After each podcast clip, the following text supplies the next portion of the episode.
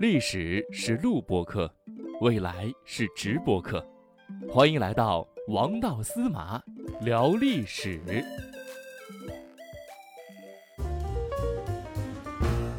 历史是录播课，未来是直播课。欢迎大家来到王道司马聊历史。大家好，我是王道司马。大家好，我是郭大侠。哎，郭大侠，司马大哥啊，这个又见面了啊，格外的开心。是，但是最近有个事儿让我感觉挺困惑的啊，特别的困惑。嗯，你说说嗯，吧。就是咱们也聊了这么多集的这个英雄人物了啊，其中那个刘邦呢，嗯给大家的印象非常深刻。但我就听说啊，这个网嗯上有人说，刘邦这个人呢是靠脸皮厚、心里黑才取得了成功，嗯这事儿是真的吗？是 是真的，呃，不是真的。啊不是真的，到底是不是真的？缘缘何而来呢？这个里面还有个人，这个嗯人呢是叫做李宗武，对这个人啊写了本书叫做《厚黑学》，不知道您听过吗？哎呀，我不光听过，我还看过。哦，研 究过是吗？是啊，嗯那具体怎么回事呢？你给大家嗯分析分析。是，嗯那个这一次啊，我就和大家来探讨一下，是吧？嗯就是刘邦这个人呢，他能够成为汉高祖，他嗯究竟是不是只靠厚黑学嗯，才登上那个位置的？是不是？有没有厚白学？哎，这个呢也有啊，也有。啊哎，啊对，哎，等等，我去 写一本。好，我这 个期待您的这个大作啊。好的，好的。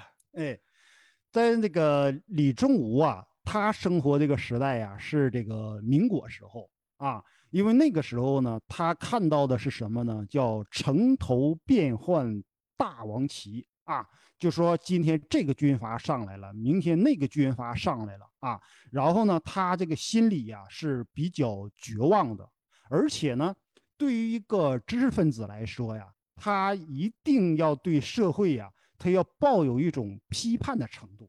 嗯哎，他如果他要是一点批判的那种，呃，就是那种意识都没有的话呢，他也算不上一个真正的知识分子啊。啊，所以呢，不能用纯夸夸赞的这个语气去描述。，对，哎，他不能就说给别人只唱这个赞歌的啊。然后呢，他在当时的时候啊，他写这个厚黑学的一个目的是什么呢？他要揭露厚黑学。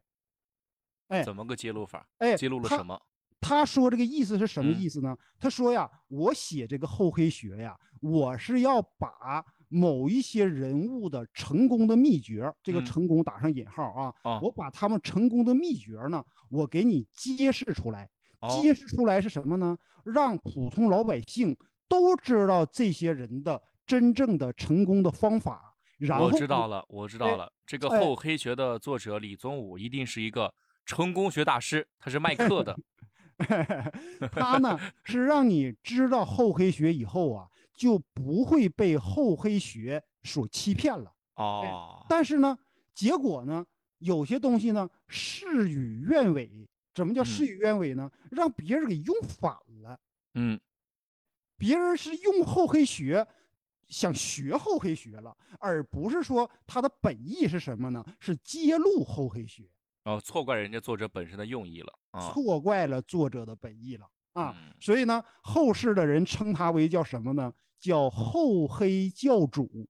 啊，厚哎黑教主啊，这个称号也挺厉害的啊。对，给了他呢，就是冠了这么一个这个桂冠啊。这个桂冠长得挺黑的这个人。这 个桂冠呢，也要打上一个引号啊，嗯也要打上个引号。哎，所以呢，我们今天呢，我们就谈一下啊，刘邦呢，是不是靠厚黑学上的位？嗯，哎好，那我们哎来具体聊一聊刘邦怎么上位的啊？怎么成为汉朝创始人的？是成功秘诀是什么啊？，对，哎，来听听司马大哥和大家分享。好，这个历史人物的形象啊，有时啊可以说是叫变来变去的啊。嗯比较明显的是谁呢？比方说秦始皇的形象、嗯孔子的形象、嗯什么曹操的形象，嗯包括呢刘邦的形象。嗯他在不同的时代呀、往往呢他就有不同的这种表述，或嗯。者呢大家关注的点呢它就不一样。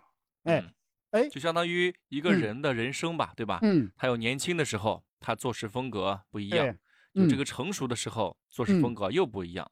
是。到了年迈的时候呢，已嗯。经看淡一切了啊，一些人嗯。生的大风大浪都经历过了，做事风格又是一个样，也就是是。不同的角度，对吧？对，嗯。你打个比方说，就说像我之前说过，我说这个，嗯，在我们小的时候啊，看什么人呢？是好人和坏人。嗯，至少不不读《水浒》吧？哎，你打个嗯比方说，我们成年人了之后呢，我们看人呢是灰色的人。哦，哎，不是那种纯白和纯黑的，嗯因为纯白的那种人呢，洁白无瑕的那种圣人、圣贤那种程度呢，嗯一般人达不到啊。嗯那种纯黑那种人呢，是社会打击的这么一个对象，是吧？我认为中间的这些人呢，可能都是一个灰色的人。哦，哎，就就是说他的人生是充满褶皱的啊，经历过一些事情的。嗯，是，哎，有一些东西呢，他可能有这种，就是说社会呀、对他这个人的这种磨砺啊，哦，让他这个确实有，嗯是呃是这个道理哈，嗯，就说嗯哎，就是包括这些历史人物啊，也是这样。就说你从不同的视角来看他的时候呢，往往得到的这个结论是不一样的。你比方说像这个刘邦，如嗯果要是政治家看刘邦的话，嗯可能认为这个人哈是相当的了不起。嗯，哎没，错，你如果你要从学术的角度来看待刘邦的话呢，嗯就会发现刘邦这个人呐，那就是一个啊毁誉参参半的这么一个人。哦，一啊半儿一半一半儿一半儿啊。嗯如果呢，要从民间这个视角来看刘邦呢，嗯就像我之前我听到有一些人在评论刘邦的时候，嗯啊，称他为流氓啊，称他为嗯无赖呀、如何嗯如何的，负面的比较多，嗯，哎，负面的就比较多，认为这嗯个人呢是这个叫忘恩负义。最明哦显的是什么呢？就是杀了韩信，哦，焦兔死，走狗烹嘛，走狗烹，嗯，对吧？因为因为我们民间，我们普通老百姓啊，是非常痛恨这种过河拆桥的这样的人，是这个道理吧？哎，所以呢，刘邦在这里面呢，就担任了这么一个典型。嗯，哎但实际上呢，就像我以前说的，我说我们有的时候在看历史事件和看待历史人物的时候啊，我们要有个多维度视角，就说呢，我们要有韩信的视角，我嗯们还要有一个视角，叫嗯刘邦的视角。这个问题呢，以后要有机会啊，我和大家详细谈一下刘邦的嗯。视角怎么看，韩嗯。信的视角怎么看。不同的视角都有不同的这个观点，对吧？对，其哎实我认为啊，嗯呃，像比如说民间的视角，就像嗯。一个人做了一一百件事儿，嗯。这一百件事儿呢，九十九件是好事儿，那嗯。做了一件坏事儿，那这嗯。个坏事儿就成为他人生中最大的污点，也就被别人就是所谓的津津乐道了，对吧？口对口相传了，嗯，对，嗯你他就会被无限的来进行这个放大。对哎，，没错你，比方说那个吕后啊，她实嗯际上她当政的时候啊，她有一嗯些善政，嗯但是呢，因为她做了几件恶事儿，尤其对欺负人，把欺嗯负人手脚砍了，眼睛挖下去了，她只要做了这一件事儿，你知道吗？她嗯在民间视角里面，她就永远抬不起头。哎，嗯，所以我还是那句经典的话，叫做“勿嗯以善小而不为，勿以恶小而为之而”。为之。哎嗯呀，我发现你这个学术水平直线上升啊！哎，真的，现在最近老看《戏说史记三千年》啊，学知识了。啊，我现在感觉对你我应该仰视了啊！哎呀呀呀，可不敢！郭大侠啊，身高上可以。嗯 对，所以呢，刘邦啊，这个人他是一个什么样的人呢？他是一个呀，具备了普通男人所有的缺点，同时呢，又具备普通男人没有没有的优点，是这么样的一个人、啊，就所有的缺点他都有，嗯。贪财呀、好色呀，啊，有的时候嫉妒啊，有的时候心胸狭隘呀，如嗯。何如何的，就这一些哈、嗯。要不然有些时候呢，就说刘邦这种人呢，他是一个很接地气的人，哎，嗯。他所有这些普通男人身上的一些优点、那个缺点呢，他全都具备，嗯，但是他又具备了一些普通男人没有的优点，嗯，哎，他这就像一个人做了一百件事儿，一嗯百件是坏的，但一件是嗯好的，然后把一件好事儿放大了，是 哎大哎，家都被记住了啊，这种情况呢都有啊，都有啊。但是呢，我是感觉啊，就说是刘邦啊，他一定不是只靠厚黑学上位的。嗯哎，还是有实力的，嗯，还是有实力的啊。所以呢，我在这里面呢，我就要说，很多人说刘邦是流氓，嗯我不赞同。嗯我认为这个人呢，他有的叫什么呢？流氓习气，这嗯个是有的。你想想，一个流氓，他能建立一个延续了四百年的这么一个王朝吗？嗯，对不对哈？对呀，没错，哪有？你你你你在现实当中，你再给我找到一个这么有出息的流氓，嗯，找不到吧往往往历嗯史书上翻，你翻出个能够这个这个呃执执政四百多年的这个王朝也很少，很少啊，很对不对很少？嗯哎，所以呢，他不是流氓，但是呢，嗯他有流氓习气。这嗯个呢，我感觉这么来描述啊，要比较嗯准确。嗯他呢，也不是无赖。嗯啊当时的时候说人那个秦汉时候说人无赖呀、这嗯个无赖的定义是指什么呢？是嗯指这个人没有赖以生存的本事，而哦，不是我们现在这力对吧？对没有能力，不是我们现在这种嗯道德上、道德批判上的这一种嗯无赖。哎对对对，嗯所以呢，这个呢就是我啊对刘邦的一个基本认识啊。嗯我嗯记得呀，我之前的时候我在网上啊看到嗯过一个小总结，哎，挺有意嗯思。这个？总结是什么呢？就嗯说有十种人呐不适合当大官儿。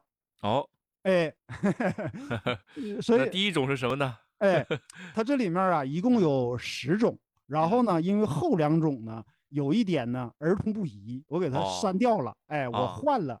那个给它嗯进行了这个新呃这个呃新瓶装旧酒啊，啊，我没关系，咱们这都是成年人啊。哎对对对对，嗯他这个他所说的第一个是什么呢？嗯就说这个人呐胆小的人啊，不适合，没有胆魄的人啊，没有不适宜胆魄的当官儿啊，对当大官。有道理，有道理，嗯那个我之前我和大家一起我们沟通的时候，我们说过，我说嗯刘邦这个人呐，还是有胆量的，嗯敢敢干事儿，敢嗯，挑事儿，对敢担责，是吧？对哎对，对对，没错，就说嗯刚一起义的时候，别人嗯不敢当沛公，他嗯敢当，嗯对不对？哎嗯，往咸阳打的时候，其他将领都不敢挑这个头儿，他敢挑，是不是啊哈？所以这个人胆子啊肯定大。嗯，没错，项羽胆子也很大，嗯，对？吧？对哎，项羽当时的时候打巨鹿之战的时候呢，嗯他的手下应该也就五万人左右，嗯，对方呢至少是二十万往上。以小胜多嘛，哎，以少胜多，以弱击强。以弱击强，对，哎，这个人就说他在这个九死一生的时候，这个人呢敢往前冲，对吧？所以呢，刘项呢胆子都大，所以呢，他们适合这个呢，他们适合当这个领袖，对不对？嗯哎，第二个嗯不合适的这个哪儿，就是不适合当大官的人，这就是嗯怎怎么呢？就是话多，哦，话多，哎，话多呀，就容易什么呢？叫祸从口出，哦，有道理，有道理，是不是？啊？嗯哎，所以呢，你看哈，我们在一些这个，嗯嗯，有的人吧，你比方说，他可能说一句话呀，他本来呀，他如果要是个平平民老百姓啊，其实这嗯个话吧，不算什嗯么事儿。嗯但是你打个比方说，像我们现在，互联网一给你放嗯大了，对或者呢，给你一截取了，嗯，你可能你这个话就给他招来呀无穷无尽的祸患，有道理，对不对是有？这种情况的，没错，没是错，嗯所以有些时候呢，为什么说人到一定程度的时候，嗯尤其人是公众人物的时候呢，一定要谨言慎行，对，一定要用君子的一些品格嗯来要求自己的。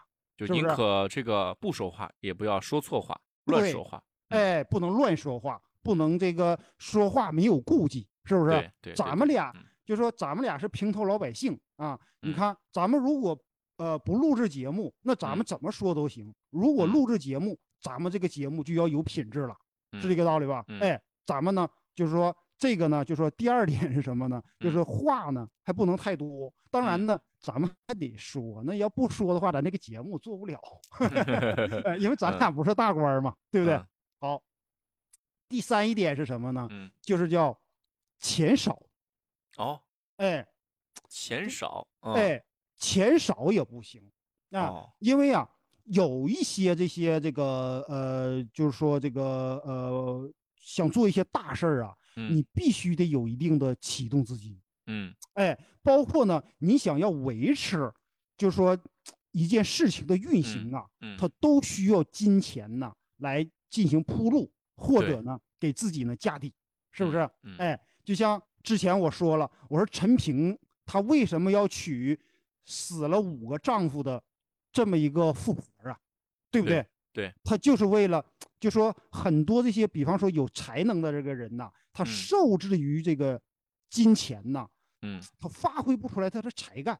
对是不是？对哎哎，所以呢，钱少不行，胆小不行行，话多不行，嗯钱少不行，对不对？嗯，然后呢，第四个不行是什么呢？嗯就是关系太差，哦，关系哎不好，这也哎不行。嗯，就说你这个人际关系如果要是太不好的话，哈，嗯你这个周边的话，你就很难团结一批人，嗯，是不是？就是嗯孤独行者嘛，对吧？注定要孤独下去。对嗯你孤独行者的话，嗯做这么几样人可以，比方说，我就是做一个学术人员。嗯哎，我呢就是做一个侠客，嗯哎，我呢就是老婆孩子热炕头，我嗯别个什么都不管，嗯，是不是哈？嗯这一些人，但是呢，你比方说你想做一个官场的人、商场的人，你想做这种，就说这种需要跟不同的人来进行对接的，你嗯如果关系太差的话，你就不适合，哎，你就嗯做不起来。你比方说像这个刘邦啊，他在没有成为汉高祖之前呢，他在沛县的时候，他就有一个广泛的一个关系网，啊，是不是比？较厉害啊，萧何呀、曹参呐、对对对夏侯婴啊，然后樊哙呀，然一圈人后就围着他转。一啊圈人儿，哎，对就说人家这些人在成为将相之前，已经是刘邦的嫡系了，哎，关系太差的人呢，肯定是不行。哎，做不成事我。我嗯以后我要有机会，我给大家讲一下汉武帝时候有个叫主父偃，哎，大家对这哦个就会更听。说过这个人，嗯哎，对，嗯然后这是第四个不行，嗯，第五个不行是什么呢？就是酒量太小不行，哦，还得能喝。还得能喝。嗯，哎，尤其是什么呢？尤其是啊，你比方说我们现在的一些在商场上啊，或者在哪儿做这种传统业务的，都需要能喝呀。哎，你要是不能喝，确实，哎 像某台对吧？哎啊，这一 圈子人好像都挺能喝的啊。哎，就说你这个酒量太小，这个呢、不行。你比方嗯说汉高祖刘邦嗯酒量大，嗯哎，这个人呢，在这个去世前半年，他嗯回了一次这个沛县啊，衣锦还乡嘛。这个高祖还乡啊，是这个在中国文学史上是一个非常有名的这么一个桥段，一连喝了半个月，嗯天天喝啊。所以呢，这个人就说我在看他的这个传记的时候哈、从头到尾有嗯酒啊，就来贯穿下去了。这个人呃嗯很能喝酒啊，嗯，以酒会友。嗯对，以酒会友。嗯，就是你打比方说，像我不喝酒的啊，嗯不喝酒的人呢，他理解不了，哎，他他理解不了这个喝酒的这个人啊。嗯我们反对的是什么呢？那些喝醉酒、喝嗯大酒，那些喝酒无耍酒疯的人，啊哎，耍酒疯的人，没有但是呢酒品的人，嗯小酌一点，或者呢，人家喝酒啊，喝到一定程度哈，能够活这个活跃气氛，对啊，活跃哎气氛所以人家那个酒喝起来哈，我认为呢，是怡情助兴。对，嗯哎，怡情助兴，哎，嗯像我这个有一个朋友和我说呢，他说我平时的时候啊，很多我想不通的问题，我想不了的问题，嗯，他说我少喝一点酒的话，哎，我就能，哎，有点意思啊，有很多的创造力。哎，有哦很多的创造力，对你像李白呀，对吧？嗯，杜甫啊，他们都是对呀斗酒诗百篇，对不对？对呀，斗酒 诗百篇，嗯是不是？哎，有道理。所以呢嗯，，酒量太小啊，不适合做这个做这个大嗯官儿或者做一些大事儿，哎，嗯然后呢，第六种，嗯，哎，第六种是什么呢？叫才华横溢。哦，哎，这怎么不行呢？人呐，嗯就说尤其是啊，你作为一个领导者呀，嗯过于这个就是才华太高了的话啊，也有一个问题，哦，就有一个人哈，我感嗯觉他是一个特例，谁嗯呢？就是这个曹操。哦啊，曹操呢，他是政治家、军事家和这个文学家，是不嗯是？哎嗯，就说一般这种才华横溢的人呐，他有一个最大的弊病是什么呢？嗯他容易阻碍了别人上升的这种渠道。就说嗯他这一个人呢，他太厉害了。嗯你不像刘邦那样的人，嗯谋略我不嗯如张良、陈平，那我得听他的。嗯哎，管理我不如萧何，嗯那么呢，我得重用萧何。对，军事上呢，我赶不上这个韩信，我得重用韩信。所以呢，他这样的人呢，因为他自己不行嘛，所以嗯呢，他为了要行，他就需要组建一个团队。嗯我之前我说过，没有完美的个人，只有完美的团队。哎，刘邦和项羽他们俩之间要是对比的话，那么项羽的才华，那就嗯要要要比刘邦啊，那就强了多少倍？对，所以呢，这也是很多人哈，就说一直为项羽抱不平的一个根本的一个原因。嗯哎，那么有才华的一个人，竟然败给了一个一无是处的这么一个刘邦。嗯哎，所以啊，就说才华横溢呀、太就是太有才华了，有的时候呢，还反而不适合做大事儿。哎，你看这个东西，嗯，这个这个这个观点倒哎挺独特的啊，嗯，对，嗯呃，那个咱们这里面没有标准答案啊，他嗯说的也不一定。共同讨论，哎，嗯对对对对，这个就就是说，咱们就是说这个共同来思考一下，哎，对对对共同来嗯看一下他这个这几个角度究竟嗯合不合适，对不嗯对？哎，嗯然后呢，第七个是什么呢？嗯，就说这个学历太高不行，哦，学历太高也不行哎，学历太高也不行，哎啊，就说你这个学历太高的这个呃这样的人呐，学嗯。历太高的人什么样的人行？就嗯。说他作为一个专家啊，需要学历高，嗯。他作为一个知识分子嗯。他需要学历高，嗯。他作为一个技术官僚嗯。需要学历高。嗯。哎，有些时候呢，就说学历太高的人呐，就和这个才华横溢的人啊，这是我个人理解啊，就嗯说呢，他也存在着就是这么一个问题，嗯。就是学历太高了，然后读书太太多了以后啊，嗯他的这个眼界呀嗯，太高远了，哦，太高远了以。不上普通的这这个奉献者有可能，实际上哈，你打个比方说，嗯就说这些做大事的人呐，他嗯一定要有一个什么问题呢？他一定要解决普通人、普通消费者的一些痛点问题。嗯而学历太高的人呢，他那个思维呀、他太超脱，他嗯太超前。嗯，就比如说咱现在讲的是吃喝拉撒的事儿，你，要跟我聊一聊元宇宙的事儿，嗯，对，这就是观点上面已经跨脱了一个世纪了，嗯是啊，就嗯说这个很多这种啊做一些大事儿的这样的人哈，他得解决一些哈，就说最底层的一些啊这一些人的这个需求。而呢，你学历如果要太高了，你这个思想太超脱了的话，你可嗯能呢就不太关注这些问题啊，嗯就说你的段位太高了。啊，嗯。你的你的段位那个呃太高了，有嗯。些时候哈反而哈还不适合做大事儿啊。咱也嗯。不说做大官，咱也不说做这个啊大商人，也不说嗯。做什么这些啊，就说嗯。呢你不适合哈做大事儿，有嗯。的时候还真就是有这么个情况啊。明白，嗯。当然呢，现在的情况呢，从这往后啊，恐怕情况就会越来越改变了。因为为嗯什么呢？因为在现在这个时代呀、它是一种什么呢？智力密集型的，哎，嗯是这么一个时代来临了。可能呢，你这面呢，你打个比方说，你有一项哈非常高明的这么一个啊发明创造啊，嗯你有那种非常高智商的一些呃那个呃，就说呃这一些这个发明创造的话，可能嗯呢，它所迸发出来的这个生产力呀、是无嗯法限量的啊。对以后的话可能会是从现在开始，高科技人才嘛，对？哎，高科嗯技人才啊。嗯但是呢，就说这个人啊，就是网上的这个流传的这个呢，还是有一定道理啊，嗯不能说嗯错啊，不能说错嗯啊，共同讨论吧，共同探讨，共同嗯讨论啊。嗯。然后呢，还有一种是啥人呢？还有一种人，就是第嗯八种人是什么呢？就是什么呢？嫉恶如仇。哦，嫉哎恶如仇，对看见路不平就要给他踩平。对，路不平就要给他踩平。嗯，这样的人呢，适合谁来做呢？嗯适合呀侠客来做。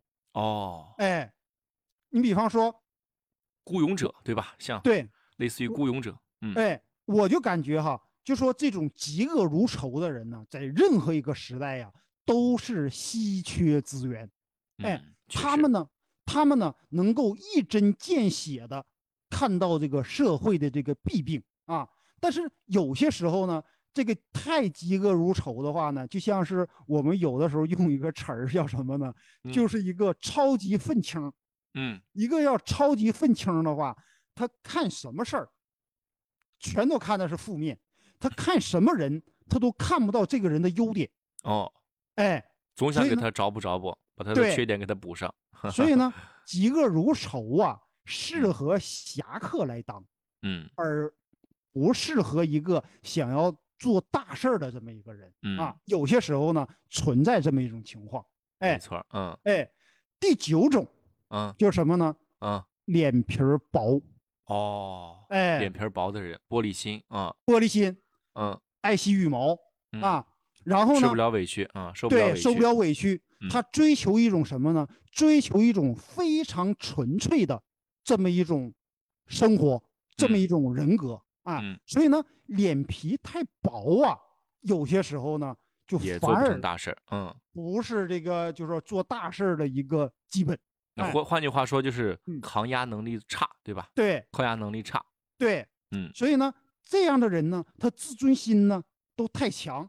哎嗯，你比方说，我身边就有好几个朋友，哎，就是这样嗯，脸皮儿薄，哎嗯，然后呢，有些时候吧，比方说我说了一句话，本来我没有说他，一辈子，对 我没嗯有说他，嗯，但是可能他一听呢，以为说他了。嗯，我影射他，认为哦我呢指桑骂槐，实际上呢，不是你段位太高了？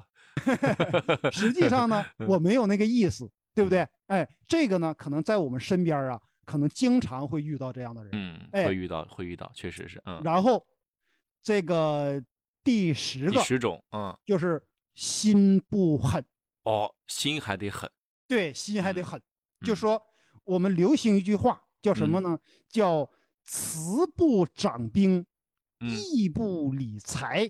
哦，这个慈不掌兵啊，就是尤其是哈，像刘邦、项羽、什么曹操、什么就这一类的人哈，他带兵之人呐、我跟你嗯说，他心确实狠，嗯他心确实狠。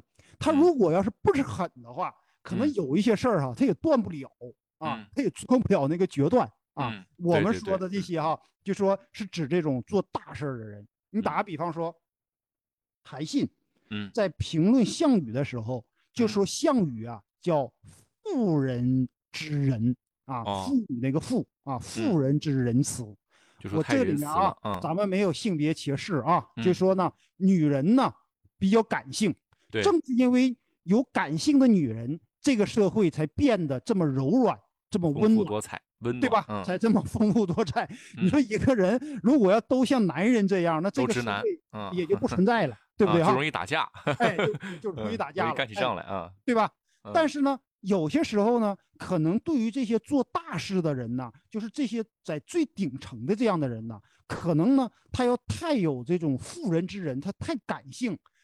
就说我之前一再说，我说有一些时候得理智战胜情感嘛，嗯啊，嗯你如果要太是情感战胜理智的时候啊，可能你做的那些决策呀，反而就是错误的决策，或者影响自己的判断。对，影响你自己的判断。然后呢，你追求了一个短期的一个心理好受，但嗯实际上呢，有可能呢，你为这个社会呀，还埋下了长期的痛苦。嗯承担了好长期的痛苦。你打个比方说，项羽这个人呢，我就发现项羽这个人是个什么人呢？就嗯说呀，他呀，针对他军事上的有形的敌人，嗯他绝不客气。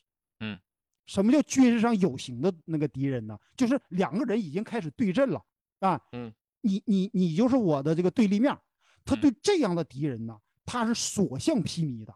嗯，哎，但是呢所向披靡。哎嗯，但是政治上啊，政治上的这个敌人呢，有些时候呢是无形的敌人，嗯，他就分看不到清别人心里想什么。嗯，，对你打个比方说，他和刘邦啊两个人在反秦的时候，有共同的一个敌人，谁呢？嗯秦王朝，秦王，对，对吧？